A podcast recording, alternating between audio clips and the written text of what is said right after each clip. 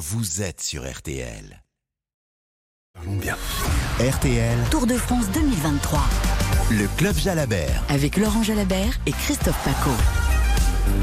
Bonsoir à tous Ravi de vous retrouver pour un Club Jalabert exceptionnel ce soir après une étape encore une fois d'anthologie. Encore un nouveau round entre les deux super punchers de ce peloton 2023. Et le blanc et le jaune qui s'affrontent jour après jour. Et c'est vrai qu'on a encore vu une très très belle attaque de Tadej Pogacar face à Jonas Vingegaard qui va garder son maillot. Finalement une course pour une seconde simplement de gagner par rapport à ce matin. Il y avait 9 secondes d'avance, maintenant il y en a 10 pour euh, Vingegaard devant Pogacar. Superbe étape, Laurent Jalabert. Bonsoir à vous. Bonsoir Christophe. Un régal cette étape avec euh, tout de même une chute dont on reparlera tout à l'heure dès les premiers kilomètres, pas mal d'abandon, 7 au total, notamment celui de Romain euh, Bardet, mais après la chute collective et puis du grand, grand spectacle aujourd'hui à Morzine. On attendait ce grand spectacle. On en a parlé ensemble, Laurent Jalabert, dès hier. On attendait un grand combat, une course lancée par la Jumbo Visma. Il y a eu la riposte de l'équipe de Pogacar et puis il y a eu ce duel, ce mano à mano, épique, presque épaule contre épaule à moment, là-haut au sommet de Jouplan. Oui, c'était impressionnant. Euh, Le, rythme, encore une fois, sur cette étape, euh, à un train d'enfer pour les coéquipiers du maillot jaune, hein, qui voulaient mettre euh, dans les cordes vraiment Tadej Pogacar, euh, le laisser tout seul et, l'asphyxier. Et c'est lui qui passe à l'attaque euh, à 5 km du sommet de Jouplan. Euh, Les rôles étaient inversés alors et il s'est converti, le maillot jaune, en- en- en- dans un rôle défensif. Au lieu d'être un attaquant, il s'est contenté de défendre, d'essayer de sauver son maillot avant d'aller chercher la bonification au sommet. C'est vrai. Un final de col perturbé un petit peu par un public nombreux et, des Et motos, les qui motos, traînaient par là. Ah oui. ouais. Ça, c'était dommage. Ça a quand même, je pense, beaucoup pesé sur le dénouement final de, de cette étape. Vous avez l'habitude, vous connaissez les courses cyclistes. Est-ce qu'il peut y avoir une réclamation de la part de Pogacar dans non, ces il n'y cas-là? en aura pas. Il n'y en aura pas. On refera, on refera pas la course. Ça va rien changer. Mais ça le perturbe complètement parce qu'il était parti pour les prendre, ces bonifs. Il était parti pour les prendre, peut-être même pour décramponner à nouveau Vingord, et ça changeait tout. Parce que s'il bascule avec 5 secondes dans la descente, c'est chacun pour soi. Et là, euh, à l'arrivée, il y a un écart. Et un changement de maillot jaune, peut-être. On le saura jamais. On le saura Mais jamais. c'est dommage. C'est quand même dommage. Et un homme en a profité aujourd'hui, c'est le jeune espagnol Carlos Rodriguez qui offre sa troisième victoire à l'Espagne, troisième victoire d'étape et une deuxième victoire pour Ineos hein, dans la foulée de Kato, de Katowski. Hier, en tout cas, l'arrivée ici à Morzine après une journée épique sur Artel avec Nicolas Georgerot. L'arrivée à Morzine, c'était comme ça. Adam Yates qui emmène le groupe de 3 avec Pogacar dans sa roue. Vingegaard est à une longueur euh, juste derrière. Carlos Rodriguez dans la descente est revenu. Il est même passé euh, devant le maillot blanc et le maillot jaune quand ils étaient en train de se regarder. Et il va s'imposer après 4 heures de course. Carlos Rodriguez, la euh, victoire la plus emblématique de sa jeune carrière. Mais alors que derrière, Pogacar devant Vingegaard. Vingegaard qui conserve le maillot jaune et Pogacar donc à 10 secondes derrière. Quel suspense C'est incroyable. Je ne trouve pas les mots. Être ici est un rêve. Gagner dans la plus grande course du monde est incroyable. Je suis super heureux, super reconnaissant. J'ai pris des risques, je ne voulais pas me cracher, j'étais limite dans quelques virages, mais super heureux avec cette victoire. Quelle victoire, 5 secondes dans les rues de Morzine devant Poggi, devant Pogacar qui fait quand même le sprint pour reprendre des bonifs et Vingegaard troisième. Derrière ça décroche un peu. Adam Yates qui était revenu à la descente à 10 secondes. Après on retrouve Kuss, Inley qui va perdre sa troisième place pour une seconde est à 1,46. Côté français, Guillaume Martin et David Godu arrivent main dans la main 5,57 au général. Godu toujours meilleur français. Dixième du classement, un classement donc dominé toujours par le Danois Vingegaard avec 10 secondes d'avance sur Poggi le maillot blanc. Le maillot à poids revient d'ailleurs à Vingegaard aujourd'hui. Troisième, ça change un peu. Laurent, on parle toujours du troisième homme. Pour l'instant, c'est l'Espagnol Carlos Rodriguez. hein. Oui, un chassé croisé là. hein, euh, Pour la troisième place, euh, les coureurs sont à, bout de force, on a l'impression, alors qu'il reste plus d'une semaine de course. Et effectivement, Ingley qui est tombé, il a été malchanceux quand même, le troisième du classement général. Il était pris dans la chute collective en début de course. Euh, Il portait les séquelles de cette chute dans le final. Ça l'a peut-être un peu handicapé pour défendre sa troisième position. Il est désormais quatrième à une seconde du podium. Bon, ça promet une belle bataille après la, la journée de repos. Comme le disait si bien Marc Madio lors de la jour- première journée de repos la dernière fois, Laurent, il y a trois courses. hein. La course pour euh, la victoire, bien sûr, la course pour la troisième et puis pour les victoires d'étape. C'est clair C'est ça, mais ça a souvent été le cas. hein. Il y a toujours des coureurs qui dominent. Gagner le Tour de France, euh, c'est pas la portée du premier venu. Il faut être euh, un coureur hors catégorie. C'est ce que sont Vingord et Pogacar. Il se livre une bataille sans merci, à coup de seconde, euh, jusqu'où ça va durer, euh, bien fort et qui peut le dire. Ah oui, bien malin en tout cas. Euh, aussi fort l'un et l'autre visiblement au niveau de la forme, du moment ça c'est clair, ça se joue à coup de seconde, vous l'avez dit. Aussi forte également ces deux équipes, parce qu'on a vu un coup la Jumbo, avec un Wood Van Aert stratosphérique qui se fait décrocher puis qui revient à mobilette quoi. là c'était assez... Vous, vous qui avez l'habitude quand même de voir des courses cyclistes... ah mais le pied de Jouplin c'est un chantier, hein. la, pente elle est vraiment terrible, c'est 10% de moyenne il avait déjà beaucoup roulé. Euh, Wout Van Aert et on lui a intimé l'ordre euh, alors qu'il s'était relevé de revenir rouler. Et il avait déjà 20 secondes de perdu et être capable de revenir à hauteur de ceux qui, étaient euh, en tête du classement. Et rouler encore pendant un kilomètre ah, il faut aller les chercher les forces là et si le tour se joue à coup de seconde vous l'avez dit il y en avait 9 ce matin il y en a 10 d'écart. On se souvient qu'en 1989 le final c'était 8 secondes. Entre Lemon et Fignon. Et, Laurent Fignon. On a fêté d'ailleurs ses 40 ans de sa première victoire il n'y a pas longtemps sur ce Tour de France 2023. On attend les réactions évidemment des maillots blancs, des maillots jaunes, c'est-à-dire de Vingegaard et de Pogacar, mais réaction peut-être d'un Français aujourd'hui, voir s'il est encore dans la course. Il est dixième au général. Il a tout fait pour lutter avec son copain Guillaume Martin, copain d'infortune aujourd'hui à 5,57, quasiment 6 minutes du vainqueur de l'étape. Aujourd'hui, on va écouter sans plus tarder David Godu. Désabusé, non, je dirais pas que, je dirais pas que c'est le mot, c'est juste que bah, c'est c'est comme ça, là, je, viens de sortir de 5 heures de course non-stop à bloc avec 4000 de dénivelé, donc forcément je suis fatigué. Et à ma mine, forcément je suis fatigué, donc vous pensez que je suis peut-être désabusé, mais, non, non, au fond de moi, j'ai quand même de l'envie, on a tous de l'envie, hein. on n'est pas sur le tour, on pas sur le tour hein. comme ça, la fleur, la fleur au fusil. On a fait ce qu'il fallait, après voilà, c'est sûr que là, il n'y a pas grand chose à dire, on va, vite oublier cette journée, focus sur demain. Ouais, on va vite oublier cette journée, mais il y en a une autre qui arrive demain, déjà, qui est terrible. Hein. Alors, il est désabusé, le petit Godu, hein, c'est fou. Non, mais fatigué, c'est vrai qu'il faut avoir cette, euh, ces ressources hein, pour répondre aux interviews après l'arrivée quand tu as passé une journée difficile. Elle l'a été pour tout le monde, la journée difficile aujourd'hui. Et c'est vrai que euh, bah, la question, euh, c'est normal qu'on la lui pose. la réponse, on la comprend. Il y a de la fatigue pas de l'agacement, de la fatigue euh, et de la résignation, peut-être un peu aussi parce que chacun est à sa place aujourd'hui. Oui, c'est très clair. On a le podium, de façon qui arrive. Quand tu vois bien, dans on voit les quatre premiers, même les cinq premiers qui arrivent, c'est quasiment l'ordre du classement. Même c'est complètement l'ordre du classement. Un peu mélangé, mais c'est la même chose. L'étape et le classement, avec, on le rappelle, c'est 10 secondes d'avance pour Jonas Vingegaard sur Tadej Pogacar. La traduction avec euh, notre voix officielle, Bruno Loriot. Salut à vous, Bruno Loriot. Salut Christophe. Vous venez d'écouter Jonas Vingegaard et on va euh, évidemment déchiffrer sa réaction. Oui, je pense qu'aujourd'hui était une bonne journée. J'ai accru mon équipe.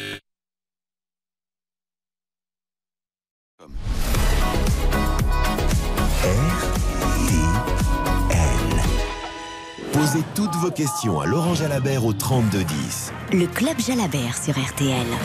Et si le tour se joue à quelques secondes, on a été un tout petit peu coupé, vous l'avez entendu hein, pendant l'interview il y a quelques instants du maillot jaune qui se dit qu'il a passé une belle journée parce qu'il aurait pu le perdre. Et la question que je voulais poser à Laurent Jalabert, tout simplement, c'est est-ce que finalement, quelque part, ça n'arrange pas Pogacar de ne pas le prendre tout de suite, ce maillot jaune? Bah, de toute façon, c'est comme ça. Euh, la question se pose euh, peut-être même pas, mais euh, il vaut mieux pas qu'il l'ait. Il vaut mieux pas qu'il l'ait tant qu'il n'a pas le maillot jaune. Son équipe légitimement n'a pas l'obligation de rouler. C'est plutôt Jumbo de le faire. On voit qu'ils ont encore énormément d'énergie. Ils ont fait une débauche d'efforts aujourd'hui. si, si Pogacar avait pris le maillot aujourd'hui, il était contraint de contrôler l'étape demain. Non, moi je pense que c'est mieux qu'il ne l'ait pas pris finalement, avec le recul. Finalement. Mais, euh, mais bon, voilà, Pogacar, peut-être, euh, je pense qu'il a commis quelques erreurs aujourd'hui. Oui, mais enfin, il a été contrarié par son attaque, on le rappelle, par les motos oui, hein, franchement. Mais, la, première, la première erreur qu'il commet, euh, c'est son caractère, c'est ce panache qu'il a d'attaquer à 5 km du sommet. Trop loin pour vous? Pour moi trop loin parce que si tu fais ça, c'est que tu sens vraiment que l'autre est, dans les cordes et c'est pour lui mettre un paquet de, temps dans la vue. Et on s'est vite rendu compte qu'une fois qu'il a sorti de la roue, ça plafonne, les deux sont au même niveau. Et là, il montre aussi qu'il n'est pas plus fort quand il fait ça. Il aura attendu les deux derniers kilomètres, voire le dernier kilomètre et demi. Il basculait euh, à pleine vitesse au sommet avec 5-6 secondes. Il allait chercher la victoire. Et, ça changeait tout. Ça va jouer dans la tête parce qu'on a vu qu'ensuite il ne s'est pas affolé évidemment le maillot jaune Vingegaard. Il est resté à distance, respectable avant de le coiffer euh, tout là-haut au sommet de Jouplan. J'imagine que vous avez plein de choses à nous raconter vous et plein de questions à poser à Laurent Jalabert comme tous les soirs sur le 3210. C'est votre émission. Olivier, bonsoir à vous. Bonsoir Christophe, bonsoir Laurent. Bonsoir Olivier. Donc, euh, alors j'écoutais euh, ce que disait Laurent hein, à propos de, du, duel jusqu'à l'arrivée à Morville effectivement, moi, j'aurais plutôt tendance un peu à nuancer. Je me permettrais de nuancer un peu les propos de Laurent. mais voilà, moi, je trouve plutôt, dans, un, dans un autre point de vue, je trouve plus que c'est euh, Vingegaard qui est vraiment en position un peu fébrile, je trouve, assez, assez fragile, et on sent, on sent une grande nervosité chez lui qui s'en dégage. Alors le fait qu'il ait le maillot jaune, explique beaucoup. Hein. Je pense que, que Laurent pourra, pourra, pourra peut-être le confirmer hein, pour, par, par, euh, par, ce, par ce coureur, qu'il parce qu'il donne, etc. Mais Pogacar, lui, il a la meilleure place, effectivement. Il prend, il prend le dessus psychologiquement, étape après étape. On, est, on se retrouve à Morvine. Après, il reste encore, euh, il reste encore quelques étapes devant nous. On n'est pas encore à Paris. Il y a aussi le contre-la-montre qui sera très intéressant à suivre mardi. Mais est-ce qu'il prend euh, vraiment l'ascendant? C'est ça la question qu'on peut se poser ce soir par rapport à ce que vous dites, Olivier. Laurent Jalabert, il prend, il prend l'ascendant ou pas, Pogacar en faisant ça? Moi, je pense qu'aujourd'hui, il n'a pas, il a pas pris l'ascendant. Euh, Bingord, il m'a impressionné justement dans sa défense. Parce qu'au moment où il perd la roue, il peut perdre les pédales aussi. Et là, ça peut de suite creuser. Non, il a temporisé, il est, gardé, il est resté là, il a géré cet écart et il est revenu. Et à partir du moment où il retombe dans la roue, ben, il lui a sapé le moral quand même. Et c'est là que je me dis, Pogacar, il s'est peut-être un peu précipité. Il a voulu l'enfoncer et, au final, euh, ben, le bilan de la sortie, c'est de, la sortie de cette étape, c'est une seconde en plus au crédit de, de Vingord. C'est rien. Je pense pas que le tour se gagne à une seconde, quoi que nous verrons. Mais mais, mais voilà, mais, mais, cette action, alors qu'il avait les moyens d'aller gagner l'étape, euh, je trouve qu'à partir de là, il a un peu perdu les pédales, Pogacar. Il s'est enflammé. Moi, c'est mon sentiment. Mais euh, voilà, chacun le sien. On fait un parallèle avec euh, des matchs de boxe. On a l'impression qu'il y a un round où il y en a un qui va peut-être lâcher aussi eh oui. d'ici, d'ici, d'ici le Markstein le samedi prochain. Hein. Honnêtement, je pensais que Pogacar aujourd'hui pouvait craquer parce que, vous savez, les coureurs sont mieux placés que nous. Hein. Ils se voient, ils s'épient, ils se connaissent parfaitement et ils ont l'habitude de courir ensemble.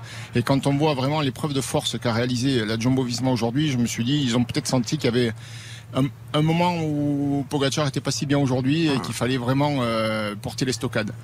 Et donc j'ai été euh, agréablement surpris de voir que c'était lui qui passait à l'attaque. Ça m'a plu. il le dit. Il, appelle son coéquipier, il dit vas-y, c'est maintenant. Ouais, c'est fou. Hein oui, oui, il faut du cran pour faire ça aussi. C'est vrai, quand tu as été mm. secoué toute la journée, euh, qu'on a essayé de te mettre dans les cordes, non, mais le tour n'est pas perdu ni pour l'un ni pour l'autre. On va voir ça, Laurent. C'est ça qui est intéressant dans ce Tour de France 2023 parce que demain on reste euh, autour du Mont Blanc pendant 3-4 jours, vous le savez. Et demain encore 5 côtes et l'arrivée au sommet, tout là-haut, au BT, en haut de Saint-Gervais après un départ des G. Après Olivier, voici Aurélien sur le standard RTL, le 32-10, 3-2 à 0. Bonsoir Aurélien. Bonsoir à vous. Bonsoir. On vous écoute. Alors j'avais une question. En fait, je voulais revenir un peu sur la tactique de Jumbo Visma. Euh, ouais, du coup, on avait compris que bah, leur stratégie du jour, c'était euh, d'épuiser tout le monde et, euh, pour essayer de faire un coup à la fin. Et du coup, euh, par cette stratégie, c'est vrai que ça offre aucune chance aux échappés, et notamment aux coureurs qui veulent viser le, le, maillot à poids. Et du coup, je me demandais, est-ce que ça peut pas mettre bah, justement ces équipes-là un peu en... comment dire... elles vont ah, je refais mes mots. Où voulez-vous en venir Je suis en train de vous oui, chercher. Est-ce qu'il ne peut pas se mettre du mondado, vous voulez dire Oui, du ah. mondado et que ça leur joue des, tours par la suite. Quoi. Je me souviens par exemple de Primoz Roglic qui avait perdu un Paris-Nice euh, à qui on n'avait fait aucun cadeau à la fin. Quoi. Mais vous croyez pas si bien dire Je pense que si. Hein. Je pense que euh, les, garçons dans le peloton sont agacés par... Euh, par une équipe qui veut euh, bah, qui veut tout en fait. Euh, quand elle envoie Van Aert dans les échappées, quand elle envoie Tige Benoît l'autre jour, on se dit mais qu'est-ce qu'ils veulent? Ils veulent gagner le Tour, ils veulent gagner toutes les étapes.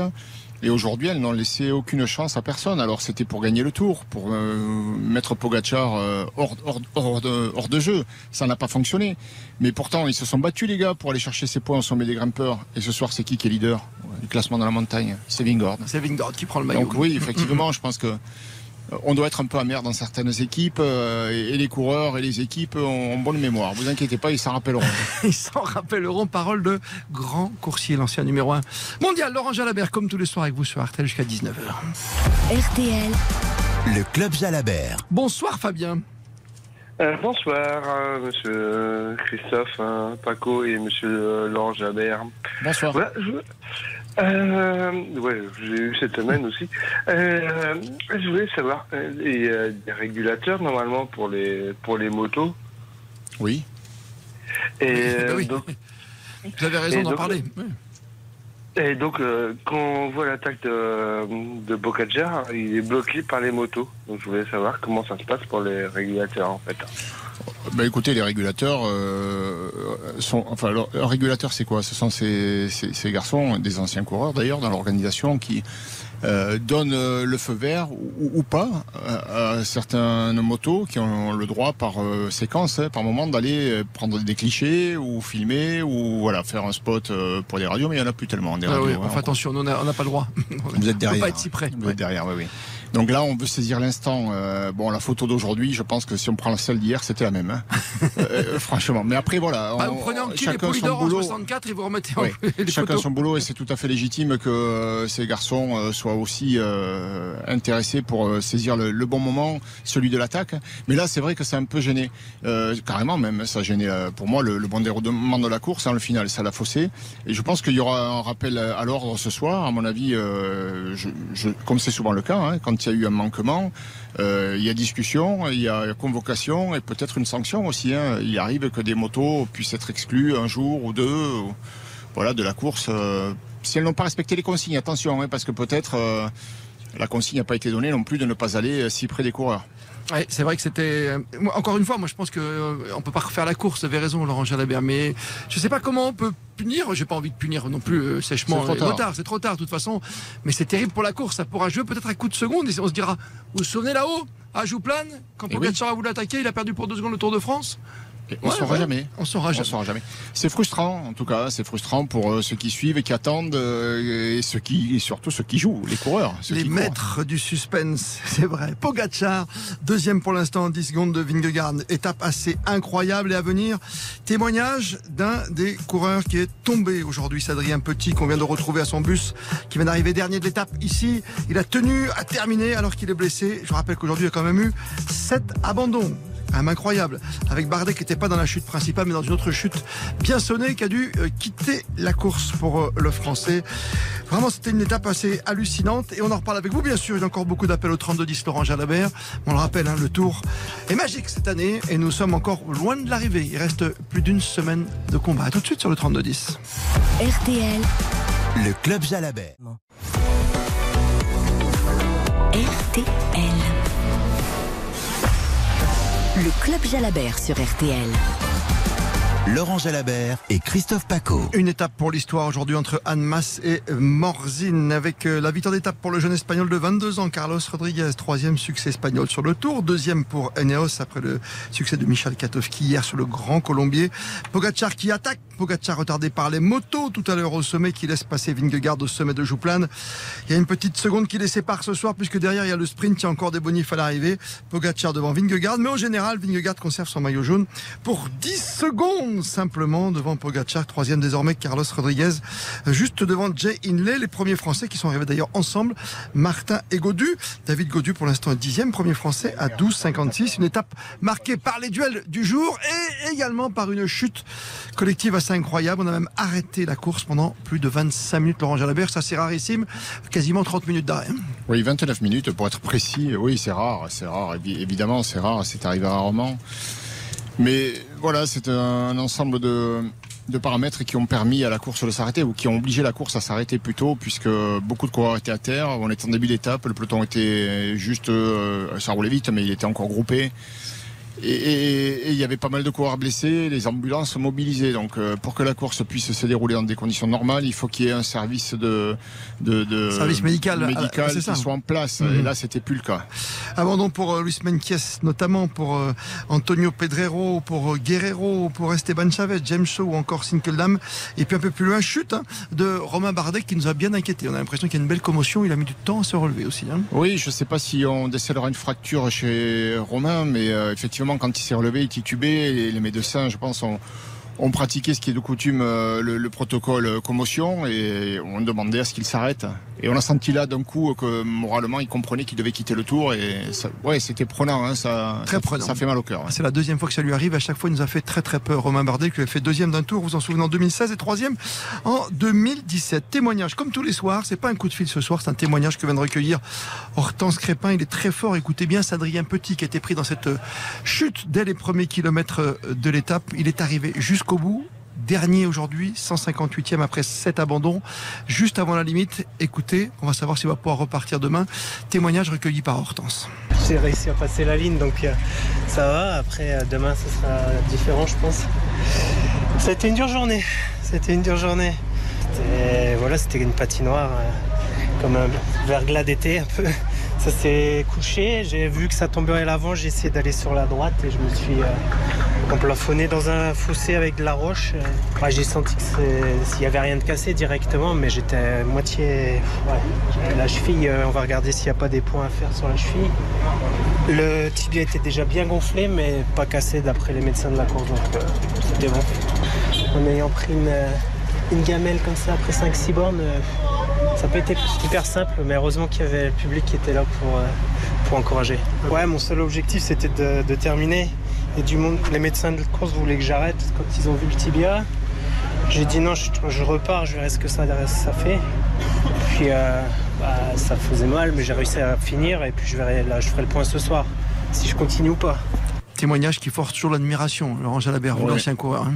Oui, c'est sûr. Quand on a vu la vente du tibia de, d'Adrien à vif, euh, euh, ouais, il n'y a plus de peau. Euh, enfin, oui, on se dit là, je sais pas s'il repartira, mais lui, il avait l'air, il buvait un coup, il avait l'air de, de vouloir vraiment repartir. Hein. Il s'est fait soigner, mais son intention c'était de terminer aujourd'hui. Mais je pense que ce sera compliqué pour qu'il puisse. C'est l'adrénaline qui fait tenir Laurent et le public. C'est le tour. C'est le tour. sur une autre course, je pense qu'il aurait renoncé, mais le tour, tu, tu, veux, voilà, échouer, c'est ben, s'arrêter avant d'avoir tout essayé. Il a essayé d'aller au bout. On verra si demain il peut repartir. Une image du tour, évidemment, cette grande chute, plus la victoire tout à l'heure euh, de la victoire de Carlos Rodriguez devant Pogacar et Vingegaard et ce sourire de Vingegaard en famille. D'ailleurs, comme Pogacar tout à l'heure à l'arrivée, moment des bouquets, c'est 10 secondes d'écart. Chris est avec nous sur le 32-10. Bonsoir Chris. Oui, bonsoir Laurent, bonsoir Christian. Bonsoir. Euh, J'ai deux remarques à faire. Une sur euh, la grosse chute de ce coureur imprudent qui aurait pu euh, devenir catastrophique et mettre à mal la moitié du peloton. Et la deuxième, je ne comprends pas où est tombé Bardet que le poteau en béton euh, ne soit pas protégé, euh, surtout qu'il était dans l'angle d'un virage, euh, par quelque chose, une, protection, sécurité. quelconque. Mhm. Alors, euh, je ne sais pas à quel coureur vous faites référence au début. Ça a bien glissé, il pleuvait. Ils sont 40 hein. à être tombés. Je sais, le premier qui tombe, euh, il se dit pas, bah, tiens, je vais, je vais en mettre 40 par terre, euh, ça va m'amuser, ça va faire du spectacle. Non, il a, glissé. Adrien Petit, que l'on vient d'écouter, nous l'a bien expliqué. C'était la route était juste extrêmement glissante et l'équilibre n'était plus possible pour dès que tu touchais les freins c'est passé pour les premiers, c'est pas passé derrière. C'est la faute à pas de chance, ça arrive, hein, c'est comme ça. Euh, le poteau. Alors le poteau, euh, effectivement, c'est vrai, il n'y a pas de balle de paille, on le remarque maintenant. Mais euh, s'il fallait mettre une balle de paille sur chaque poteau, eh bien, je pense qu'il faudrait planter euh, peut-être du foin, du blé, parce qu'il y en a partout. On ne peut pas tout prévoir, on ne peut pas anticiper. Le, vélo, c'est un sport qui se pratique sur la voie publique. Et, au quotidien, ben, il y a des gens qui habitent, on passe devant des maisons, il y, a des, un trafic qu'il faut réguler, il y a des îlots directionnels, il y a de l'immobilier urbain. Ce sont autant de dangers que les coureurs doivent éviter. Et quand tu pars à la, faute, parce qu'aujourd'hui, ce qui est responsable de la chute dans cette descente, c'est pas le poteau. Non. C'est les vitesses excessives et ce virage qui se referme, les coureurs étaient à l'attaque. Romain Bardet est en train d'essayer aussi, lui, de se lisser dans le groupe de tête, euh, probablement une vitesse euh, excessive, une faute de trajectoire, et effectivement ce poteau qui n'était pas protégé. Mais il n'a pas touché le poteau, hein. c'est, je crois que c'est James Shaw qui a, qui a abandonné lui aussi après. Ouais, Qui, est, passé entre le muret et le poteau. Bon, plus de peur que de mal, heureusement, mais c'est malheureux pour Bardet qui quitte le tour. Mais on ne peut pas incriminer à chaque fois les organisateurs et dire ils auraient dû prévoir, comme hélas sur le Tour de Suisse avec le décès de ce jeune Suisse qui est parti dans un ravin. On ne peut pas tout prévoir, c'est pas possible. Mais on essaye, on le voit à l'image de ce qui nous arrivera dans le col de la Lose, à la descente avant de remonter à Courchevel. On a récupéré les matelas des championnats du monde de ski. Savez, les gros matelas orange que l'on pose justement sur des endroits stratégiques sur une compétition de ski. On va les mettre de ski alpin, notamment en descente, et on va les mettre à, des endroits stratégiques sur la descente là-bas, euh, dans la Savoie profonde. On a, on a le temps, oui, on a une petite minute pour saluer Françoise qui patiente sur le standard, je le sais. Bonsoir à vous, Françoise quelle journée pleine d'émotions. Oh on, comprend vraiment le désarroi de, Romain Bardet. Il avait les larmes aux yeux, le pauvre garçon. Bon, mais aujourd'hui, c'est une étape, euh, je trouve, favorable aux grimpeurs et aux descendeurs. Mais est-ce que pour vous, est-ce que c'est l'étape la plus dure du tour avec ces cinq cols, sachant que demain, on aura encore cinq cols Je ne sais pas si c'est la plus dure, mais elle était extrêmement pénible, euh, surtout euh, parce qu'il y avait beaucoup de difficultés, c'est vrai, mais par le rythme, le rythme des coureurs qui ont mené un train d'enfer toute la journée. C'est ça, le, c'est ça le problème de cette journée. Les bosses à bloc, les descentes à bloc, euh, la fatigue qui est là un peu de pluie au début qui, qui fait que ça devient périlleux. et puis voilà. Mais est-ce que c'est la plus dure? Ben, J'espère pour eux que oui, que les autres seront moins difficiles, mais j'en suis pas convaincu. Ah, parce que l'étape Rennes, on le rappelle, hein, c'est pas celle-ci, hein, à la base. Hein. Celle qui va nous amener à Courchevel. C'est celle de Courchevel, le col de la Lose, très très difficile. Et avant, il y a le Cormet de Roseland. Magnifique. Pour les photos, c'est très joli. Oui, tout ça, c'est joli. Quand tu es à vélo, c'est dur. Il y a un petit chalet à gauche, vous pouvez vous arrêter, prendre une photo, boire un petit café. Je vous le conseille, la vue est magnifique. Demain, en plus, ça va encore monter les 5 cols et vers Saint-Gervais-le-BT. Tiens, on a une pensée pour Romain Bardet qui, est tombé, qui a abandonné, qui, s'est imposé au sommet du BT sur l'auteur de Saint-Gervais. On va encore se régaler demain, tout ce jour à coup de seconde, peut-être dans le contre-la-montre, Laurent Jalabert, qui sait? Oui, le contre-la-montre, ce sera chacun pour soi, et là, il y aura des écarts entre les deux, mais peut-être pas énormes. Merci de nous faire vibrer, Laurent Jalabert. À demain À demain Sur la route des tours. Le Club Jalabert.